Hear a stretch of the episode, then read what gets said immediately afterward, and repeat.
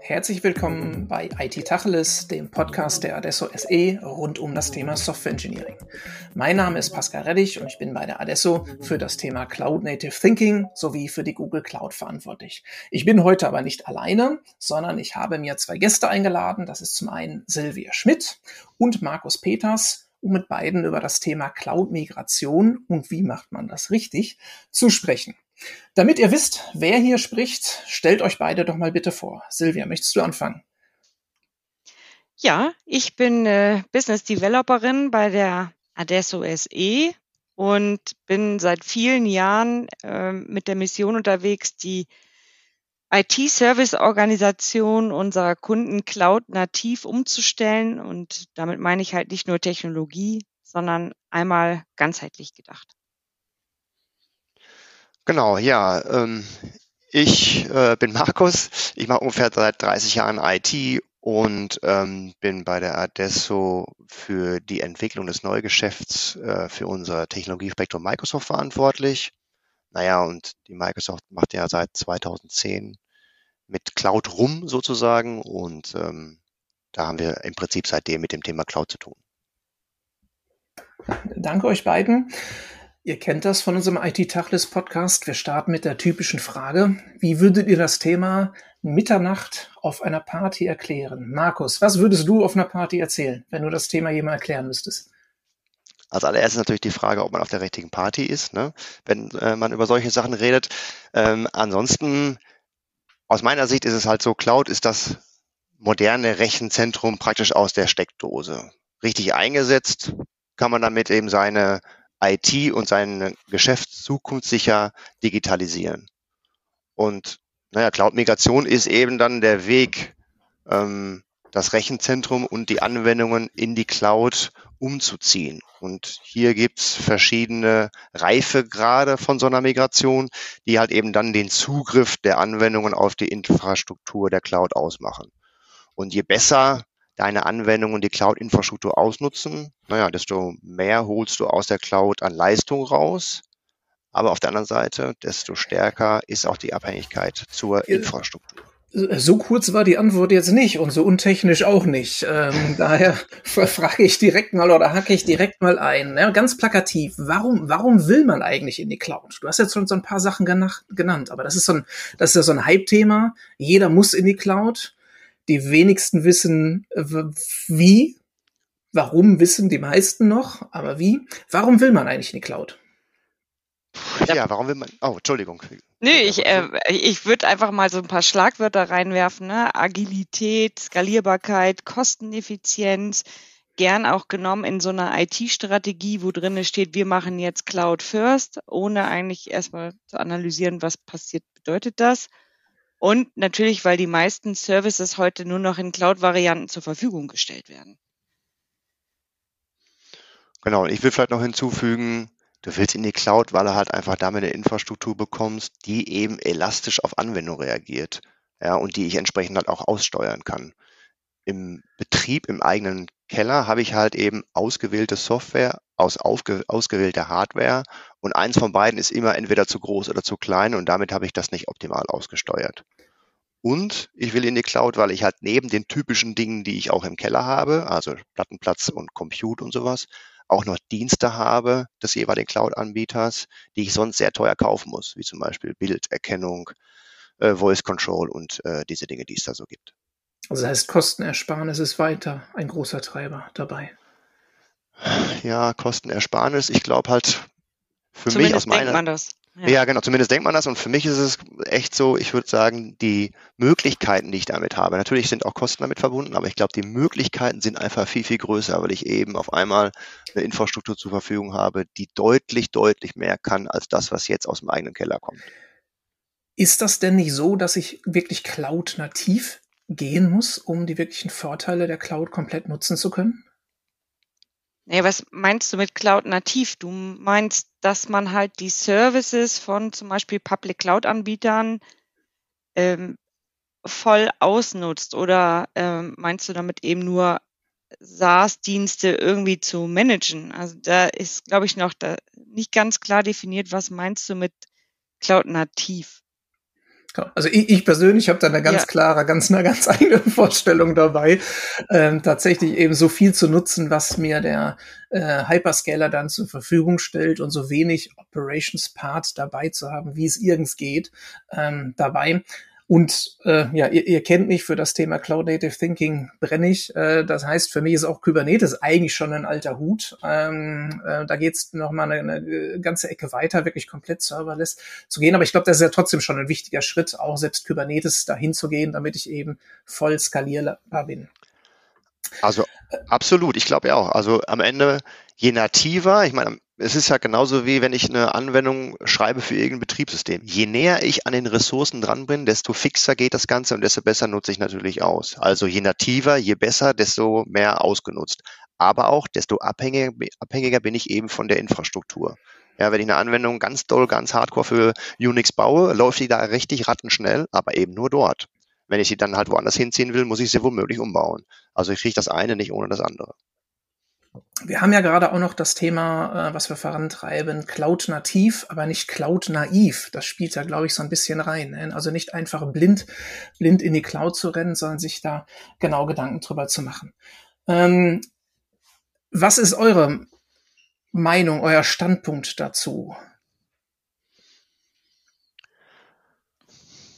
Ja, also ich würde sagen, das, das ist genau richtig, nicht Cloud naiv. Also man Jetzt einfach nur zu alles in die Cloud zu schieben, blind, ist, glaube ich, gar keine Lösung, weil da wird es einfach nur teuer. Ähm, also das klassische Lift and Shift dann. Genau, das klassische Lift and Shift, das eh, ne, auch für ausgewählte Anwendungen, aber halt ähm, im Prinzip zu sagen, ich nehme jetzt alles, was ich jemals an Anwendung habe und schiebe das eins zu eins hoch, das wäre dann für mich Cloud naiv. Sondern ich muss mir, weil Migrationen sind immer mit Kosten verbunden, die muss ich mir vorher vielleicht einmal genauer ansehen. Das heißt, es macht durchaus Sinn, eben auszuwählen, welche Anwendung soll denn dahin. Ähm, auf der anderen Seite ist es halt eben so, das Leben ist halt auch keine Einbahnstraße ne? und ich kann durchaus, um halt erste Schritte zu gehen, mal mit so einer Anwendung einfach rumspielen. Ich kann danach halt eben nochmal wieder umbauen. Aber wie gesagt, ne, so eine 1 zu 1 Migration ist meistens Quatsch, weil es halt auch hier wieder nicht richtig halt auch äh, die Ressourcen ausnutzt da komme ich dann eben auch mit meinem serviceorientierten Hut, ne, wo ich sage, ja, es ist schön, wenn ich nur das Stück Technologie woanders hinschiebe, wenn ich nicht alles andere auch bedacht habe. Also wie möchte ich den Betrieb ähm, eben auch in meine alte Welt und meine neue Welt zusammenbringen? Wie möchte ich aber auch vielleicht perspektivisch viel schneller werden und agiler? Und da gehört eben nicht nur zu, ich habe schnellere Technologie, sondern eben auch, ich brauche entsprechend auch die Leute, die das so einstellen können, dass ich den vollen Nutzen auch habe. Und da bin ich wieder, habe ich die richtigen Skills, habe ich die richtige Organisationsform, ist die Governance schon voreingestellt? Das spielt für mich bei Cloud nativ auch alles eine Rolle.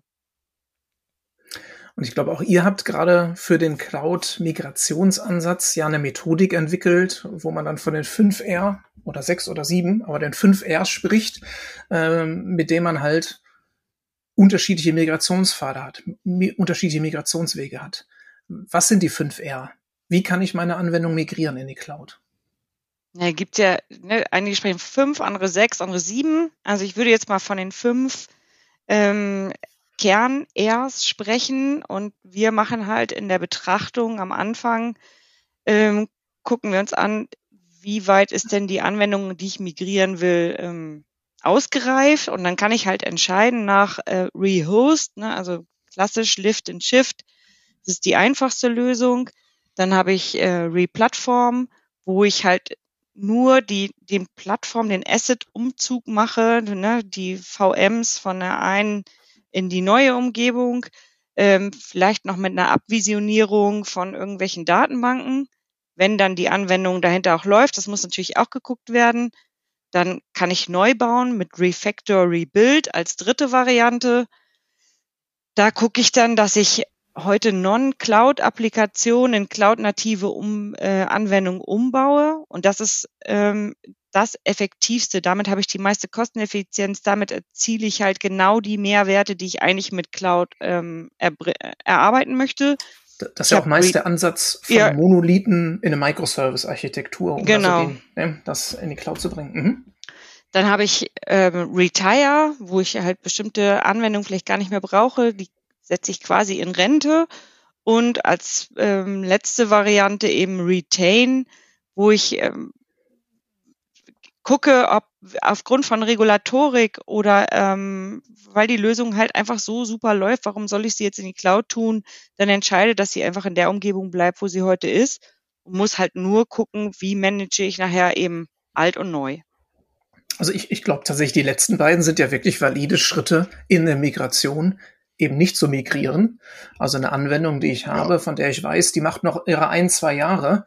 Da kann ich auch sagen, ja komm, dann lasse uns hier laufen und wenn da nicht viele Nutzer drauf sind etc., dann macht es wahrscheinlich wenig Sinn, die anzupacken.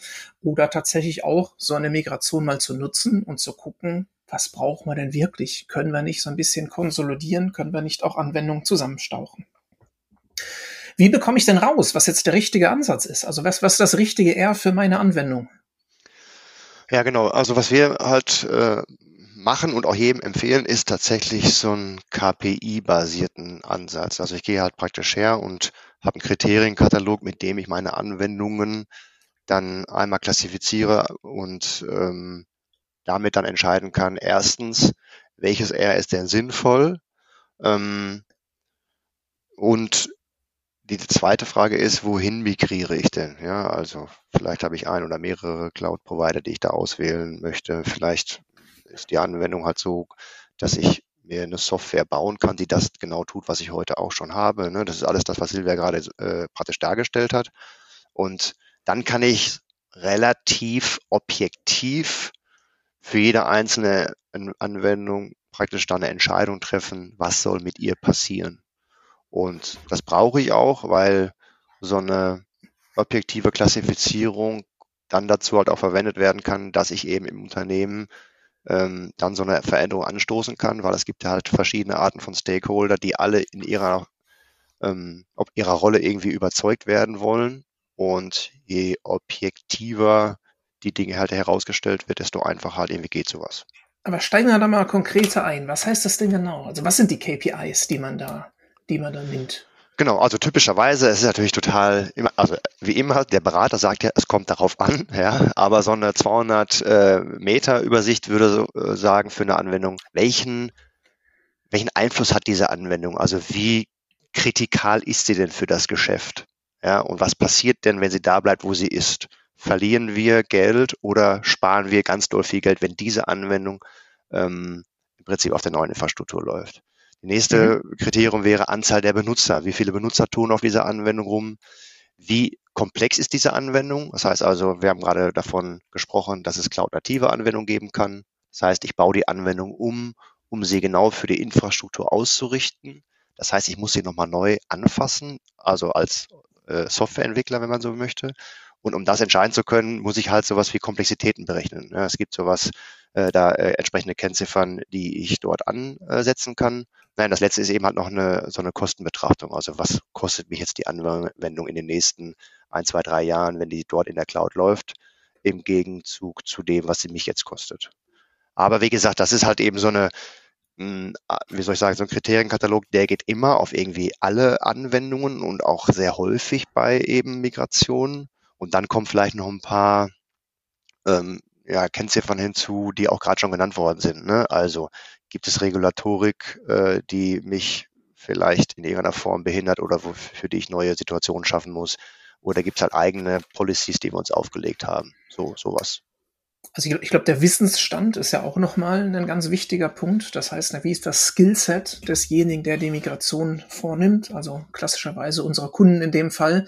Das heißt, habe ich eine Java-Applikation, habe ich eine Node.js-Applikation und will ich damit Cloud nativ werden, habe ich überhaupt die Leute dafür, ähm, die das halt machen können. Ich glaube, das ist ja auch nochmal tatsächlich ein wichtiger Faktor, wo man auch einfach sagen muss, okay, diese Applikation, die lassen wir unberührt auf einer virtuellen Maschine oder äh, containerisieren die, aber sonst wird sie weiter so laufen wie vorher auch. Das heißt also, ne, das, das, das, das, die Absolut. sogenannten Low-Hanging Fruits, das wären ja. ja. dann die Anwendungen, die viele nutzen, die wenig komplex ist und einen großen Business-Impact hat. Sowas wie eine Zeiterfassung, die jeder jeden Tag bucht oder äh, Parkticket-Reservierung oder so. Ne? Keine großen Thematiken, die kann ich wahrscheinlich relativ einfach ähm, migrieren, wo hingegen dann mein customized SAP-System vielleicht noch mal zwei Schritte mehr braucht oder etwas mehr Betrachtung dahinter. Das ist das eine. Und das nächste ist natürlich, wie gesagt, wenn ich jetzt eine Anwendung selber gebaut habe und habe halt eben ne, die gerade skizzierten Entwickler da dran geschickt, die haben ein Jahr lang programmiert und ich will die jetzt nativ machen, dann müssen wir die nochmal anfassen. Das heißt, wir bauen die Anwendung das zweite Mal. Mhm. Wenn ich, wenn ich diese Bewertung vorgenommen habe, was heißt das dann? Also wenn ich, wenn ich diesen Katalog ausgefüllt habe und wir wissen, für welches System welcher Migrationspfad der richtige ist, wie geht's dann weiter? Wie migriert man dann? Na, ich würde vielleicht noch mal einen Schritt zurückgehen, um überhaupt zu dieser Bewertung hinzukommen, kann ich halt heute auf ähm, Tool, ich kann Tools mir zu, zunutze machen, die halt auch schon genau sagen können, wie viel Code ist denn heute schon nat nativ und was muss ich noch vielleicht anpassen? Oder wenn ich so ein automatisches Auslesen der Infrastruktur habe, dann habe ich schon ein sehr genaues Ist-Bild. Und dann wird entschieden, wie der die Migrations-Cutover oder wie auch immer man das nennen möchte, dann passiert. Also ähm, das wird halt geclustert und dann äh, ähm, gucken wir halt wirklich im, im Einzelfall, was da zu tun ist. Da gibt's keine großen Hilfsmittel, die ich da nehmen kann, sondern das ist halt manuelle Arbeit. Wir können aber nach so einer ähm, Analyse schon sehr detailliert sagen, was bedeutet das für uns an Aufwand. Und ich glaube, das ist das Wichtige, was da eigentlich herumkommen muss. Und dann entweder wird neu entwickelt, ich wird verschiebe. Das ist halt dann die Frage, was, was muss getan werden. Genau. Aber für eben diesen manuellen Part haben wir eine Methodik entwickelt, die mehrere Namenswandlungen hinter sich hat und äh, aktuell unter dem Namen App to Cloud äh, äh, firmiert. Ähm, was steckt dahinter? Also was, was ist da unser Vorgehensmodell, wenn wir so eine Applikation äh, oder Applikationslandschaft in die Cloud migrieren?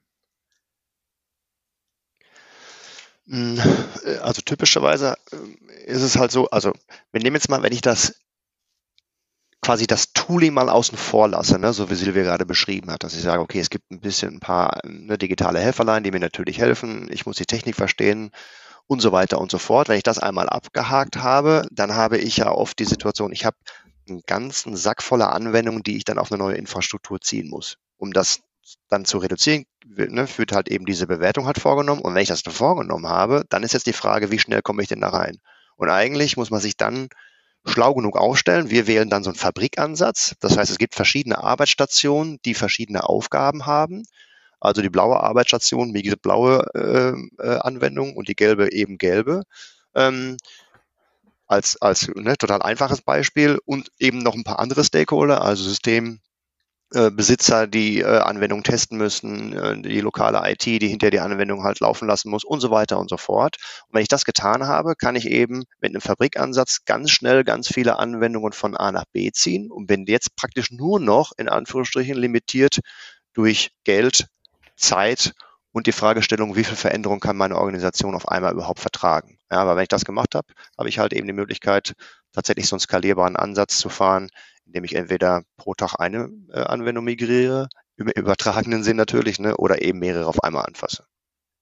Du hast jetzt also mehrere Punkte angesprochen, die blauen und die gelben Anwendungen, da würde ich nochmal einsteigen und das Thema Change Management hast du auch noch ange angesprochen. Was äh, kann man das denn sagen? Was sind denn die richtigen Teams für sowas? Also macht ein Kunde das in der Regel alleine? Ist da ein Dienstleister? Sind wir damit dabei? Äh, schafft man da Teams aus beiden Welten?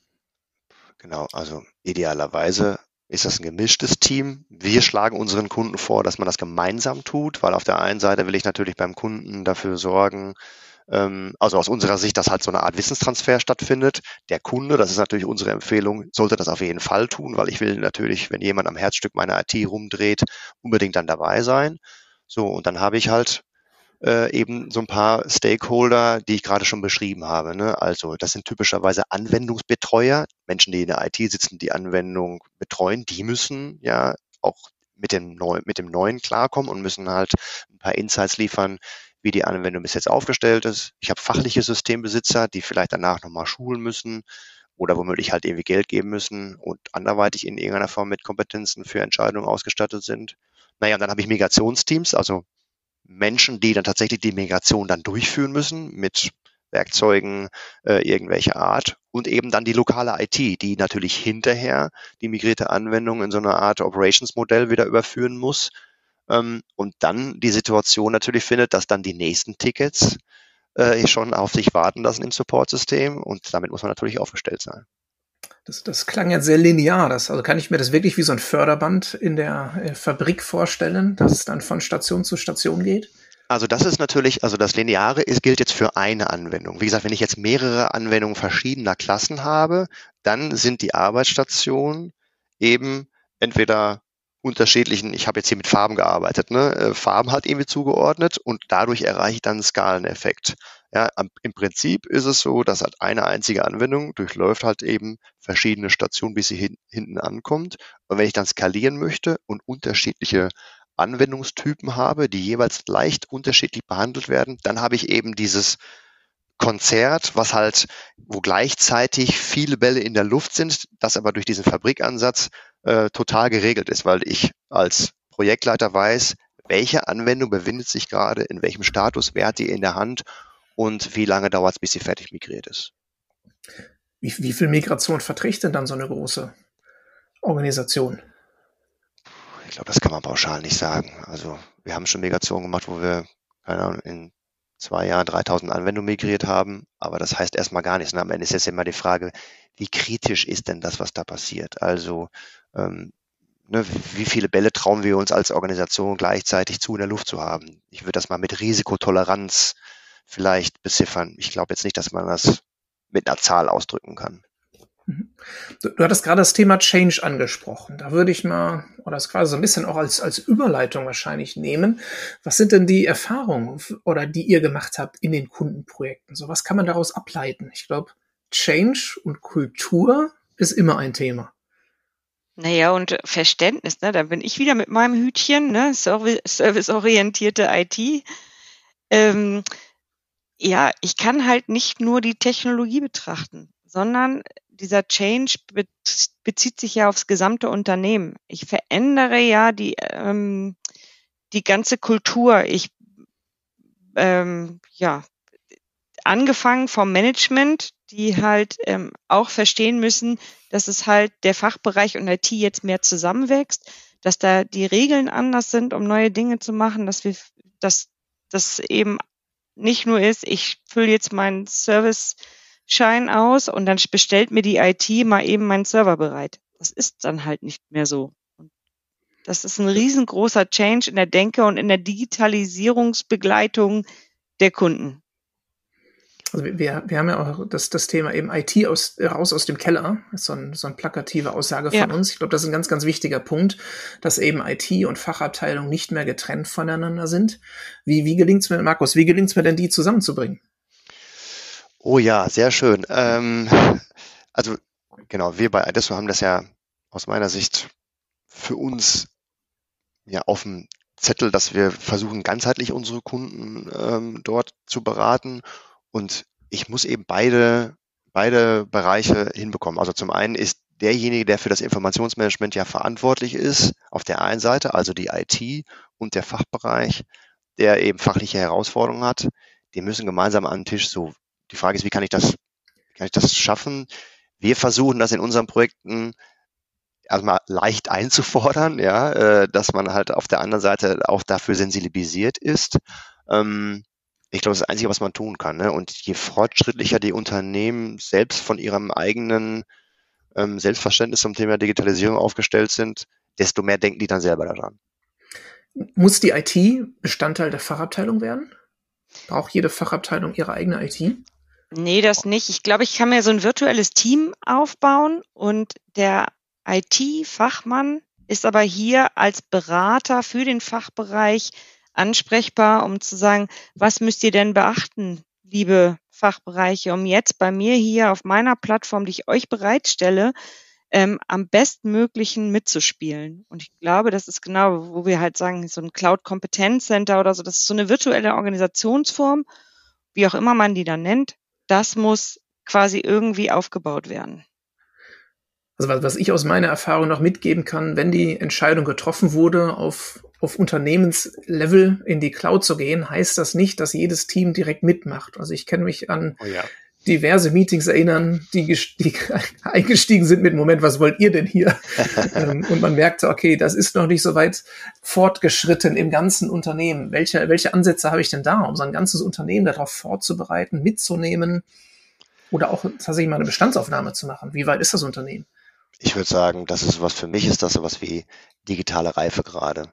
Also du hast vollkommen recht. Es gibt oft die Situation, weil natürlich ist das klar, wenn ich als Systembesitzer, der ein Budget für meine Anwendung hat, auf einmal vor die Tatsache gestellt werde, dass wir die Anwendung umbauen müssen, wir die zweite Mal bezahlen und die nach genau danach dasselbe kann, dann fällt mir um vielleicht der, der Nutzen sofort gar nicht halt auf. Wenn es aber ein höheres Ziel gibt, dem wir alle gemeinsam folgen mit unseren Anwendungen und wobei Cloud ein strategisches Element ist und eine Station, dann gibt es eben nichts zu diskutieren. Das heißt also, eigentlich, ne, so wie sie wir gerade dargestellt hat, ne, Cloud Center of Excellence und, und andere organisatorische Dinge. Ich brauche eben das Buy-in von der Geschäftsführung, die sagt, wir wollen digital werden, weil bla bla bla. Ja, also das ist digitale Geschäftsprozesse, digitale äh, Produkte. Ähm, diese Dinge, glaube ich, muss ich als Unternehmen für mich einmal manifestieren und dann wird es auch leichter. Ansonsten habe ich eben auf einer Ebene vielleicht eine Entscheidung zu treffen, die da gar nicht hingehört. Und dann habe ich IT-Projekte und so Cloud Moves, die dauern auch ganz gerne mal ganz viele Jahre, weil es sich halt nicht weiter bewegt. Ich sehe es ja bei mir selber. Wenn ich nicht weiß, was es mir an Mehrwert bringt, will ich es eigentlich auch nicht haben. Aber jetzt mal so am Beispiel ähm, Netflix. Ich wusste gar nicht, dass ich eigentlich lieber nur Fernseh gucke, wann es mir eigentlich passt und mittlerweile ist es ja nicht mehr wegzudenken. Und so ist es ja nachher in meiner IT auch, sondern die muss einfach da sein, möglichst auf Knopfdruck. Ich will das ja auch sofort haben und nicht in drei Monaten, wenn ich es bestellt habe. Ähm, und dann muss es funktionieren. Und diesen ganzen Prozess, der, diese Geschwindigkeit im Unternehmen wird sich halt Stück für Stück umbauen, wird mit einem Use Case starten, idealerweise, und wenn es gut läuft, wollen alle anderen mitspielen. Und dann ist es irgendwann das normale Umfeld, wie ich arbeite. Und da werden wir uns alle hinentwickeln. Dann wird auch die, die Cloud zum Ökosystem, ja, passend zu unserem Bild der, der Cloud City, die wir hier haben. Aber das, das wäre jetzt nochmal ein weiteres Thema für einen extra Podcast. Ähm, wer jetzt neugierig geworden ist, um mehr über das Thema Cloud-Migration zu erfahren, welche Bücher oder Videos würdet ihr unseren Zuhörenden empfehlen? Ah, das ist ja immer schwierig, ne? Ich glaube halt, also ich kenne kein Bücher Buch. liest keiner mehr. Genau, ich ja, nein, aber ich glaube, ich glaube halt einfach, weiß ich, ob es Bücher zum Thema Cloud-Migration gibt, weiß ich gar nicht. Ich würde mal sagen, das einfache Durchführen der Migration ist für mich so IT-Verständnis. Mir fallen da immer so Dinge ein, ne, das ist das, was die Silvia auch gerade gesagt hat, eher so aus der Strategiebrille, ja, und da gibt's halt eben welche aus meiner Sicht, die ich eigentlich jedem empfehle.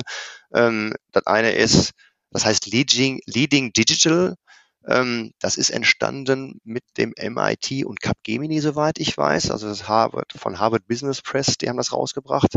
Da werden praktisch digitale Geschäftsmodelle äh, vorgestellt anhand von Beispielen, wie andere Unternehmen das getan haben. Und es ist natürlich total cool, wenn man halt selber sieht, okay, wie hatten zum Beispiel Starbucks das gemacht, wie hat Nike das gemacht? Also Unternehmen, die einen haben was mit Kaffee zu tun, die anderen mit Turnschuhen, ja, ist nichts Digitales dran, aber die sind aktuell digitale Führer, ja, weil die das Feld anführen, weil die ganz viel damit gemacht haben. Und ich glaube, da kann ich mir als Unternehmenssteuerer eine Menge Ideen halt irgendwie abholen. Und irgendwie da reinspielt halt irgendwie auch das andere, ne? The Digital Matrix, das ist halt ebenfalls ein cooles Buch. Das ist ein Mensch, der an der Boston University macht, der heißt Venkat Venkatraman. Ähm, der, ähm, wie gesagt, gibt dort halt irgendwie einen Kurs, die eben, äh, der sich um digitale Transformation rankt und auch dort werden dann Fallstudien genannt, wie zum Beispiel, wie General Electric sich in eine Sackgasse äh, ähm, verlaufen hat, ein riesiges Unternehmen mit riesigen, ähm, äh, also Menschenmengen und einem riesigen Portfolio, die dann auf ja, wie soll ich sagen, aufgrund falscher Entscheidungen hm, einfach Platz machen mussten für kleine, agile, schlanke Unternehmen. Und für mich, wie gesagt, fängt meistens Digitalisierung im Kopf der Steuerer an. Und ich glaube, wenn ich in die Cloud möchte, finde ich es sinnvoll zu wissen, dass die Cloud einfach nur ein Werkzeug ist und einfach nur eine Station auf dem Weg.